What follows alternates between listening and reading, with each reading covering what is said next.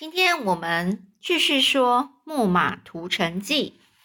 上次我们说到帕里斯，他知道自己就是一个王子之后呢，而且是特洛伊城的王子，其中一个皇族成员哦。那其实呢，他曾想要想要表现，所以呢，加上呢这些其他的皇族成员呢，其实都非常的器重他。那其实呢，他也觉得说。想要赶快建立自己的声望，所以呢，就呃刚好是有一个机会来了。最后呢，他们现场讨论一下，说到底呢要不要去攻打希腊，而把那个这个亚呃普里亚摩斯国王的姐姐给接回来这件事情。最后呢，他们决议呢，就是按照的普帕里斯的提议。就是去攻打希腊，古希腊，然后带回那个国王的姐姐。所以呢，这故事就这样下去了。普里亚摩斯国王呢，他就下令在伊德山呢建造船只，并由大王子赫克托还有帕里斯一起负责去征召军队、训练士兵。征召就是呃，去多找一些人呐。勇勇敢的人来训练，然后成立一个很一个军队，然后现在他们又也他们这个王子大王子还有这个帕里斯也要负责要去，就是在伊德山上那边叫人呢去建造船大船，一切航海的准备工作其实很快就完成了，有一支强大的军队也在这短最短的时间内就组成了。那普里亚摩斯国王命令帕里斯呢，就是你就是当统帅，统帅是率领的精锐的舰队，就是带领这一个军队的人叫统帅，浩浩荡荡啊，精神抖擞的朝着希腊出发了，就是整个就是很有精神呐，朝着希腊要去攻打喽。而这个旅途中呢，在这个途中，在辽阔的海面上，他们看到一支非常豪华的船队。这个帕里斯就心里想：这么讲究又气派的船队，一看就知道是希腊贵族的船呐。不知道船队的主人是谁呢？又要去哪呢？所以帕里斯猜的没错啦，这的确是希腊王子，也就是斯巴达国王。斯巴达国王叫做美尼劳斯的船队，所以来斯巴达国王就是希腊的王子啦。是啊，国王希腊王子，也就斯巴达国王美尼劳斯，美尼劳斯，他正要去希腊，去跟希腊的其他的邻邦给访问拜访他们。而美尼劳斯看到帕里斯率领的壮观的舰队的时候，心里也就惊讶吓到了，心想说：“哎，这里怎么会有哪一个城邦的舰队啊？要去哪啊？”这时候，这两双方就这样在海面上擦肩而过。没有真正接触到，那这个特洛伊的舰队，他抵达了斯巴达之后呢，帕里斯呢立即就派人呢前往这个王那个宫中啊，就是皇宫里面，表达希望尽快能够见国王。这个侍者他就回报说，国王正在邻邦访问啊，就是去拜访别的邻邦啊，就是附近邻居嘛，邻居啊。他的政，他这他他所有现在的所有的事情呢，就目前先由皇后来做决定。就帕里斯说：“那我就去拜访皇后吧。”那这个皇后叫什么名字呢？这皇后叫海伦，海伦是黑人哦，黑人哦。好，黑海伦呢，其实是一个非常美丽的女人。当她还是少女的时候，少女就是年轻一点的时候啊，因为实在是太美了。每一个希腊，每每每一个希腊的王子都梦想能够娶她为妻，而追求者呢，也都是在他家一直表示说想要迎娶她，因为人太多了，每一个又是出身那种很权贵的家庭，就是有钱人家啊，所以海伦的继父，就继父就是不是他自己生亲生的父亲，就是养他的的爸爸。好。他的爸爸养他的的爸爸叫做廷达瑞斯国王，呃，为此大感大感。好，这个时候呢，这个国王呢，就为了这件事情感觉头痛，不知道该选谁呀。他深恐不管选谁都将得罪其他人，而且也十分担心其他的败弱者，就是其他娶不到海伦的人，可能会不会恼羞成怒啊，就开联合起来对付这些呃那些入选的人，入选就是被选择的人。于是呢，在做出决定前呢，这个国王要求所有的求婚者必须要郑重的宣誓。不管将来谁成了海伦的丈夫，如果有一天海伦的婚姻受到任何的侵害，就是对他婚姻不利的时候，现在所有的求婚者将一致出现，被必必须要出面，嗯呃出面怎样痛惩威胁，就必须要一致被被惩罚啦。那这项宣誓等于是保障了每一个求婚者的权益，所以获得大家的认同。后来呢，这个国王选了一个年轻有为的美尼劳斯来作为女婿，并且立他为斯巴达国王。所以啦，这个斯巴达国王不是本来的国王的儿子哦，是他是女婿。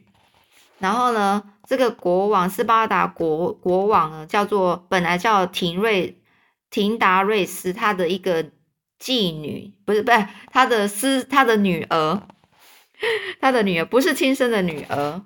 哎，然后呢，就因为太漂亮了，所以呢，大家都想要娶她，所以呢，现在呢，就啊确确定了，就是由这个国王选了这一个美尼劳斯作为女婿，所以他就成为了巴斯巴达国王了。而海伦和美尼劳斯结婚之后呢？生活就很美满，还生了一个女儿。当帕里斯来到斯巴达的时候呢，这个小女儿还在还在襁褓之中，襁褓之中就就是还是很小很小的小婴儿。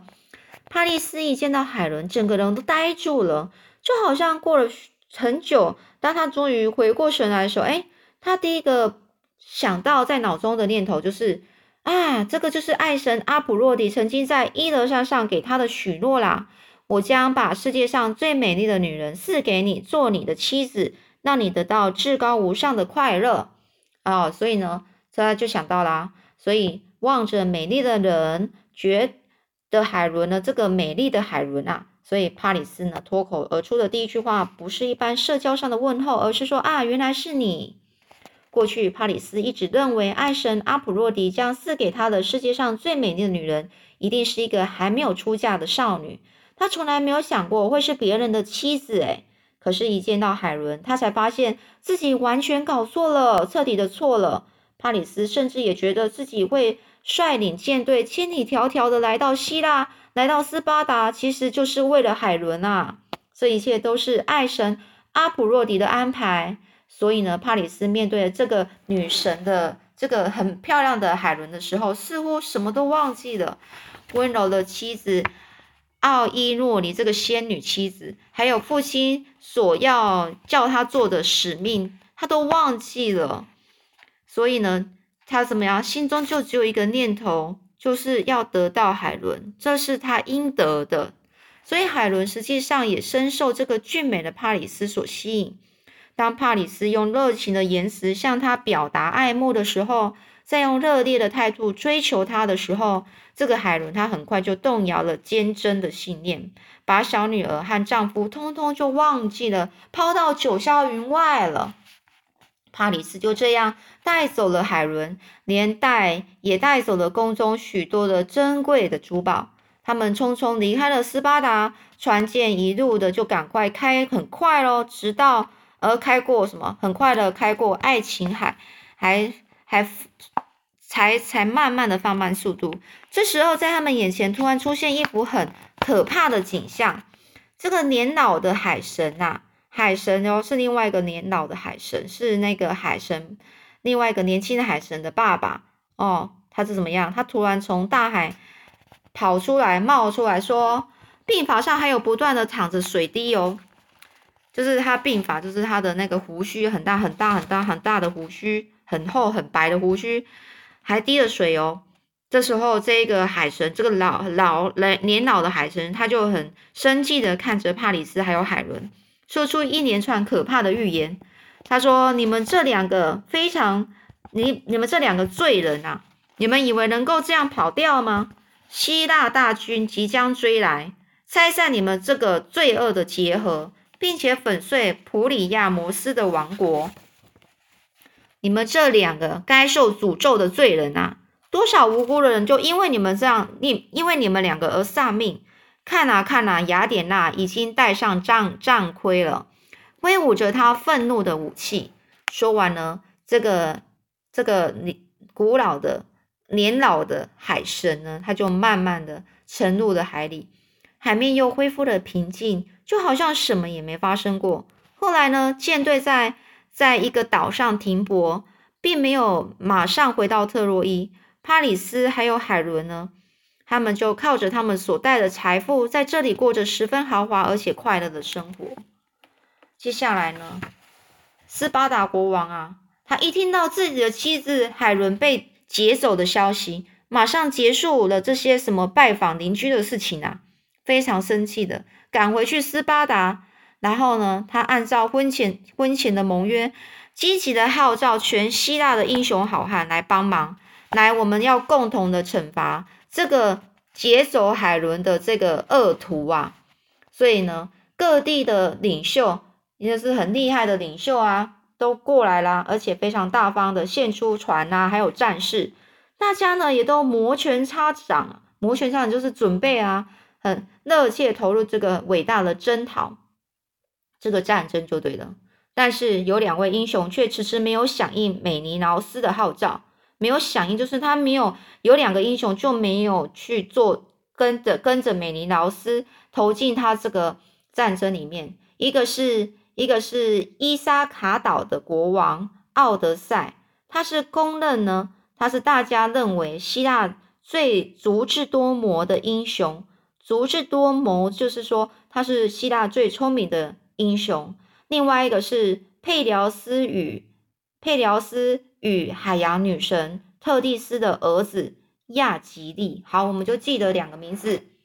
有两个人没参加这个。斯巴达国王的战争哦，一个叫做奥德赛，另外一个叫做亚吉利。然后这个大军出发的时候，奥德赛呢，他一开他都一直躲在自己的庄园，都不想出来，都不想出来，就躲在里面。亚吉利也也是一样，突然之间就离奇失踪，不知道去哪里了。所以美尼劳斯就决定。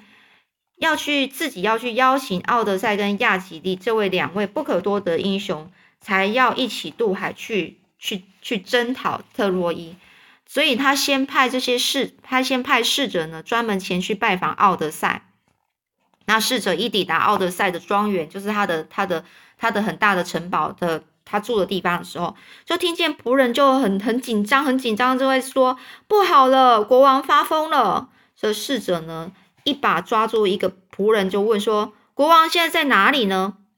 在后面跟踪啊！他们就说在跟踪啊。侍者侍者看到奥德赛的时候，奥德赛正神情恍惚，就是他的脸还有整个精神都怪怪的。他竟然驾着一牛，还有一驴，一只一只牛，还有一个驴子，然后很不搭调，也不熟悉的在跟种。当他播种在这个沟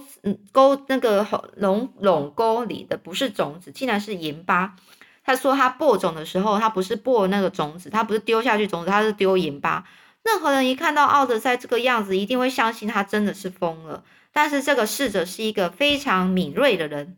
他很怀疑奥德赛是为了不愿意参加这个战争，所以才装疯的。于是呢，他就趁趁奥德赛在专心演戏的时候。他就悄悄悄的跑到奥奥德赛的宫殿里面，把睡在摇篮中的小宝宝抱起来，放在奥德赛正打算要跟离的地方。果然，快要接近小宝宝的时候，奥德赛不得不小心的把犁头举起来，避免伤到小婴儿。这时候，侍者马上朝奥德赛大叫说：“嘿，你的神智还很清楚嘛？”奥德赛的诡计就这样被拆穿了。他的确是故意装疯的，因为他就不愿意。为了一个不争的皇后而离开自己年轻的老婆还有小孩呀，所以呢，现在诡计突然被拆穿了，不管他多么的不情愿，也不能再拒绝参加这个讨伐帕里斯的这个行列了。所以奥德赛加入之后呢，每个领袖呢，首先就推派他呢去，就是推荐他啦，就叫他去找找一些找寻向不明的亚吉利，就请奥德赛去找另外一个另外一个英雄叫亚吉利。而亚吉利其实是被他的母亲，也就是海洋女神，故意留在某一个宫中。在亚吉利九岁的时候，一个希腊极为很有名的预言家曾经有说过，在远在亚细亚的这个特洛伊，虽然注定要被希腊人毁灭，但是尽尽管如此，如果这个你的儿子啊亚吉利他没有参加的话，特洛伊还是不会被征服。也就是说，亚吉利是征服特洛伊不可或缺的人哦。所以亚吉利他刚出生的时候，海洋女神呢，她其实很爱她的小孩，希望能把亚吉利变成是神。于是每天到晚上就偷偷的将小小的亚吉利就放在天火里面，火是一个火炉吧，他想烧毁他遗传自父亲人类的成分。这个事情一直是瞒着亚吉利的父亲，而这个，所以呢。这个当这个他的父亲知道这个秘密的时候，这个他就看到亚吉利在一团火焰在那边哭啊，顿时就很害怕，就马上阻止这个老婆，这个这个海神啊正在进行的这个海洋女神正在进行的这件事情。为了这个事呢，海洋女神呢不仅悲痛的放弃要将儿子变成神的这个计划，也不愿意再留到王宫里。就回到自己原本所属、原本所属的海洋王国去了。不过呢，当这个呃海洋女神听到说希腊预言家做的关于亚吉利的预预言之后呢，她其实知道亚吉利如果真的参加了这个战争，一定会战死沙场，就是一定会死掉。因此呢，就很不愿意亚吉利去啊，他就将亚吉利留在某一个宫中。叫他男扮女装，男扮女装的意思就是他本来是男的，然后要他扮成女的，打扮成宫女的样子。亚吉利的容貌其实就很清秀啊，很俊秀。其实穿的女孩子衣服混在一堆女孩中，看都真的其实没有不容易被发现。所以奥德赛他就依着预言家的指示，找到了找到了亚吉利他藏的地方，他藏匿的这个宫里面。这他精心，虽然他这个亚吉利他乔装就是装成哦，所以呢，这个奥德赛一开始呢，他找到了亚吉利藏匿的宫中的时候呢，他其实呢，嗯，他把自己先装成说自己是一个卖东西的人。这个奥德赛呢，就就假装说自己就是一个卖东西的，是卖什么？卖许多女人都很爱用的装饰品啊，还有一些精美的武器啊，在那边卖。结果呢，别的女孩子都围着那些很漂亮的那种那种装饰的那种小女孩喜欢的一些饰品，只有亚吉利呢忍不住去去摸那个精美的武器，武器其实是男生比较喜欢的嘛，所以亚吉利就会就这样露出了破绽，只好呢就与奥德赛一起前往希腊的军军营了。而有了奥德赛还有亚吉利的加入呢，总算是全员都到齐喽。大家都推推选那个美西尼的国王，哎，好，就这最为最高统帅，他就美西尼的国王，呵 这个名字亚加梦农是美尼劳斯的哥哥啊，也就是希腊西哎斯巴达国王的哥哥哦，选他为最高统帅，最高统帅就是带领这个军队的人。于是呢，这是号召的联军，联军就是联军出力最。所以呢，联军的意思就是很多地方来的联合起来的这个军队。好，所以呢，对于这次号召联军出力最多的，也就是这个这个斯巴达国王的哥哥啦。所以呢，就反正就是因为这样，所以请他做最高的统帅。那一开始见面的时候呢，这个亚加梦龙选定位于。欧波亚海峡附近的奥里斯港，好，奥里斯港，这时他就选为这个地方。他们所统帅军队还有船舰都集在这个地方集合哦。不过呢，在准备出征特洛伊的时候呢，这个这个这个亚加梦龙，亚加梦龙就是那一个斯巴达国王的的哥哥，他就呢嗯，先开，先跟跟大家一起开会啦，决定到底要怎么怎么先采，要不要先采用什么和平的方法，然后要不要派一些和平的使派和平的使节呢，去向这个呃普里亚摩斯国王表达抗议呀，并要求立刻归还海伦还有财宝。那其实呢，还他们就在先讨论这件事情。那最后呢？是怎么样呢？我们下次再说了。这个故事太精彩了，但是人物越来越多，相信你们应该也是记不太起来。那没关系，就是慢慢记。然后讲到一个地方的时候，哎，再回忆回忆一下，再想一下啊，那是哪个角色是谁这样子？OK，就这样喽。